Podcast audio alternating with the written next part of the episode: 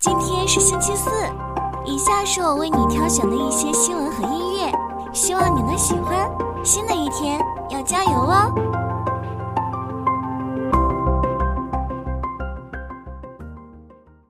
近年来，快乐柠檬、贡茶、蜜雪冰城等中国茶饮品牌，以及瑞幸咖啡、库迪咖啡等咖啡品牌，正在加速出海东南亚市场。这是中国消费企业探索新的全球化路径，不仅考验商业运营能力，也需要本地化融入。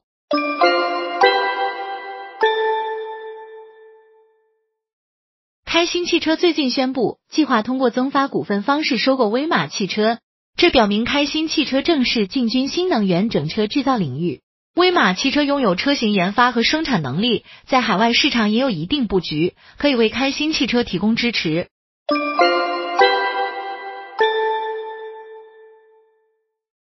前十大成交股中，净买入额居前三的是赛力斯、中继续创、比亚迪，分别获净买入三点七三亿元、一点七二亿元、一点四四亿元。九月十三日，北向资金全天净卖出六十五点九二亿元，其中沪股通净卖出三十二点五一亿元，深股通净卖出三十三点四一亿元。前十大成交股中，净买入额居前三的是赛力斯、中继续创、比亚迪，分别获净买入三点七三亿元、一点七二亿元、一点四四亿元。净卖出额居前三的是宁德时代、贵州茅台、中国中免，分别遭净卖出七点六一亿元、四点三一亿元、二点五五亿元。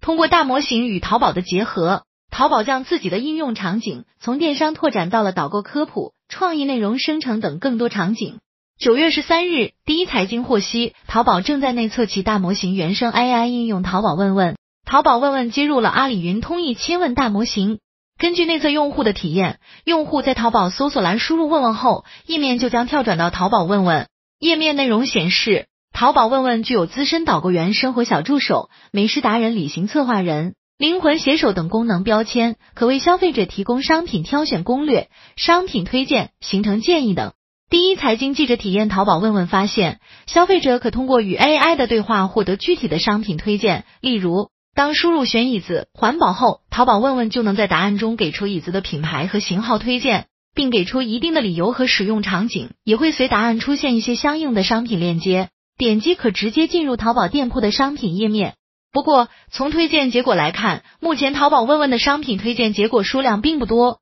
消费者通过 AI 问答直接选购商品的可能性不大。记者体验过程中发现，淘宝问问的优势在于比搜索栏更能理解消费者的自然语言。可进一步为消费者定位适合其需求和使用场景的产品材质、样式等，帮助消费者找到符合其购物需求的产品。同时，淘宝问问还可以对不同品牌、型号产品的优劣势进行比较，为消费者提供更多购物参考。据了解，App 测试显示，对比现有的电商搜索推荐，淘宝问问明显提高了用户的购买意愿，拥有更高的电商转化率。还在内测阶段的淘宝问问仍有许多待完善的地方。从记者体验来看，在多轮对话的连贯性、商品推荐的精准度上都需要加强。从某种程度上来说，这更像是淘宝 App 装上 AI 的开始。更值得注意的是，淘宝在 AI 时代下不断变大的野心。通过大模型与淘宝的结合，淘宝将自己的应用场景从电商拓展到了导购、科普、创意内容生成等更多场景。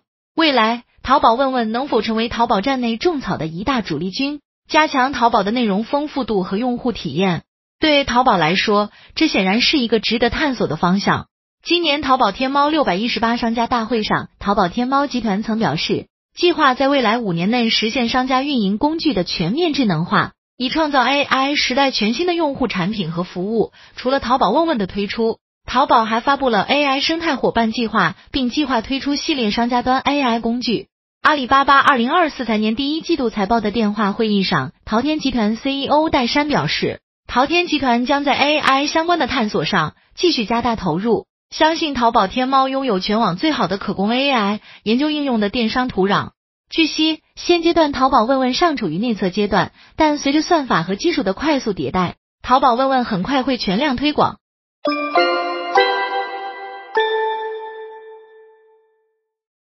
创业板指创二零二零年四月二十九日以来新低，九月十三日，A 股再次跌上了热搜。其中创业板指全天跌百分之一点一四，报收两千零二十七点七三点，盘中最低触及两千零一十五点三九点，创二零二零年四月二十九日以来新低。创业板一千三百一十六只股票，一千一百零七只收跌，其中计算机、汽车、通讯、电子等行业跌幅靠前。具体下跌的概念股包括 ChatGPT、华为、HMS、机器视觉。华为、鸿蒙、英伟达产业链、东数西算、大数据、AI 算力、数据安全等。年初至今，创业板指已下跌百分之十三点五九，在移动宽基指数中跌幅靠前。另外，创成长年内下跌百分之二十一点六七，创业板五十年内下跌百分之十七点六三，科创创业五十年内下跌百分之十五点三二。自二零一零年以来，创业板指已经历两波牛市以及两轮调整。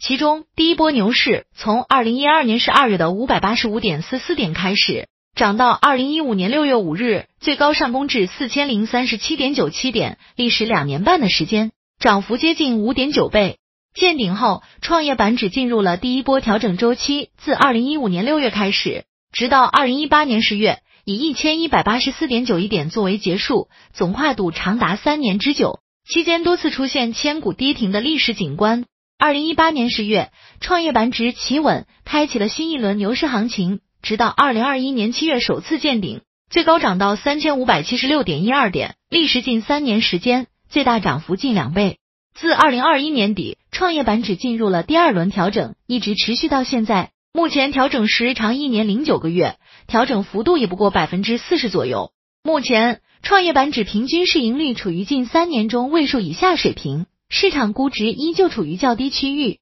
在消息面上，九月十日，国家金融监督管理总局发布关于优化保险公司偿付能力监管标准的通知。通知优化多项风险因子，为险资入市进一步打开空间，有效提高增量资金入市，助力活跃资本市场。根据央行发布的二零二三年八月金融统计数据报告，八月份人民币贷款增加一点三六万亿元，同比多增八百六十八亿元，创下历史同期峰值。对于后市研判，中原证券认为，未来股指总体预计将维持震荡格局，同时仍需密切关注政策面、资金面以及外部因素的变化情况。银河证券认为，随着稳增长政策持续发力，国内需求进一步回暖，工业品价格逐步改善，A 股市场有望震荡上行。展望后市，仍需通过持续扩大内需，提振市场主体信心，有效提升实体经济活跃度，助力 A 股市场回暖。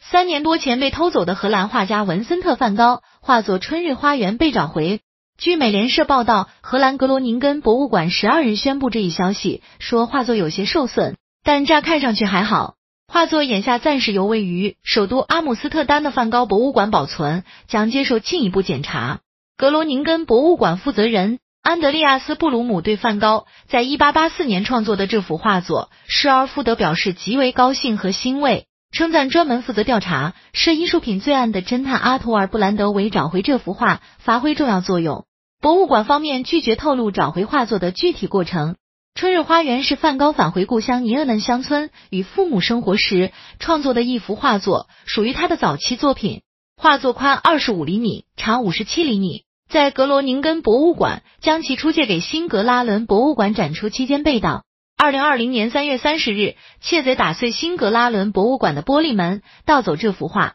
当天正值梵高一百六十七周年诞辰。辛格拉伦博物馆位于阿姆斯特丹以东的小城拉伦，当时因新冠疫情处于关闭状态。格罗宁根博物馆没有透露《春日花园》的价值。目前市面罕见梵高作品，为数不多的成交作品价格不菲。美联社报道说，一家保险公司先前赔付了格罗宁根博物馆因这幅画被盗蒙受的损失，由此成为这幅画的新拥有者。格罗宁根博物馆说，将行使优先从这家保险公司购买这幅画作的权利，希望不久能再次展出这幅画。